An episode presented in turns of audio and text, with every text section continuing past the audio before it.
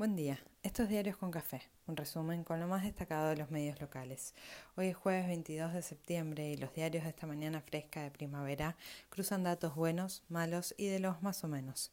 La economía resiste la desocupación mínima, pero sigue estando todo súper injusto y caro. El Congreso debate temas picantes y los partidos extreman sus posiciones. ¿Y el diálogo? Bien, gracias. La justicia es un mundo de complicaciones. Avanza en la causa del ataque a Cristina y queda en la mira por procedimientos que tienen más de política que de pruebas concretas. Poncio se despidió y la selección empieza a entusiasmar. Se espera día con rock and roll en el Congreso. En el Senado, el oficialismo y aliados se tienen fe para votar la ampliación de los miembros de la Corte Suprema, de cuatro con más polémicas que justicia, a una estructura de quince miembros con peso de gobernadores y equidad de género. Juntos por el Cambio anticipó su rechazo porque, dicen, busca su impunidad. Para quien no le quede claro, Nación lleva la proclama opositora como título central y lo del periodismo ya fue. La Corte no se preocupa porque en diputados se traba. En diputados se empiezan a discutir en comisión la ley de humedales y todos esperamos que le metan ritmo y convicción. Las pasos sí o no siguen siendo materia de debate, rosca y acusaciones cruzadas. Cuentan varios que los gobernadores buscarían darlas de baja, pero el gobierno nacional no está convencido y la oposición de a uno se van sumando a su rechazo.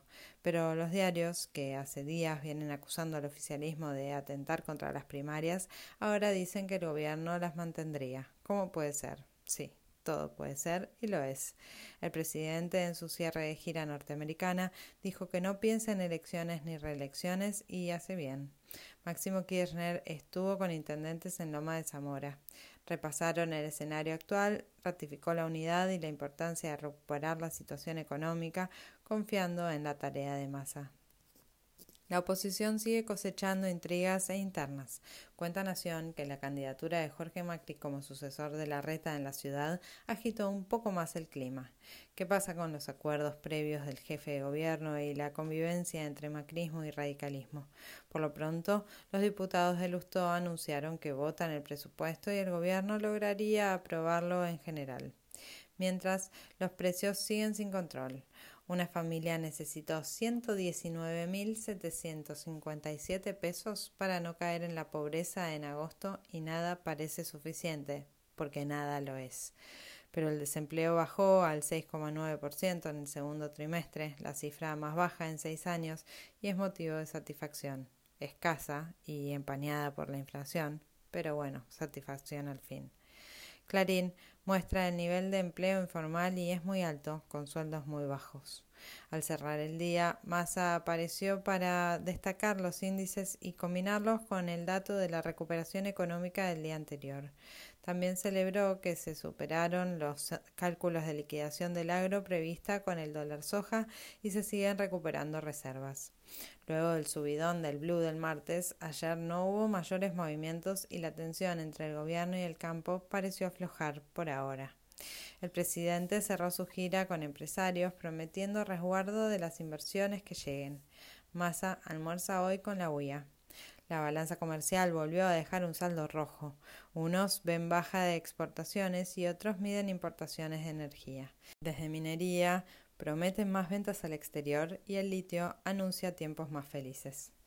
En la causa por el intento de asesinato a Cristina declaró Agustina Díaz y apuntó contra Sabac Montiel. Se suman irregularidades en el accionar de la Policía Federal, defendida por el ministro Aníbal Fernández. La jueza Capuchetti pidió escuchas en tiempo real que no se hicieron y todos se acuerdan del borrado del celular del atacante.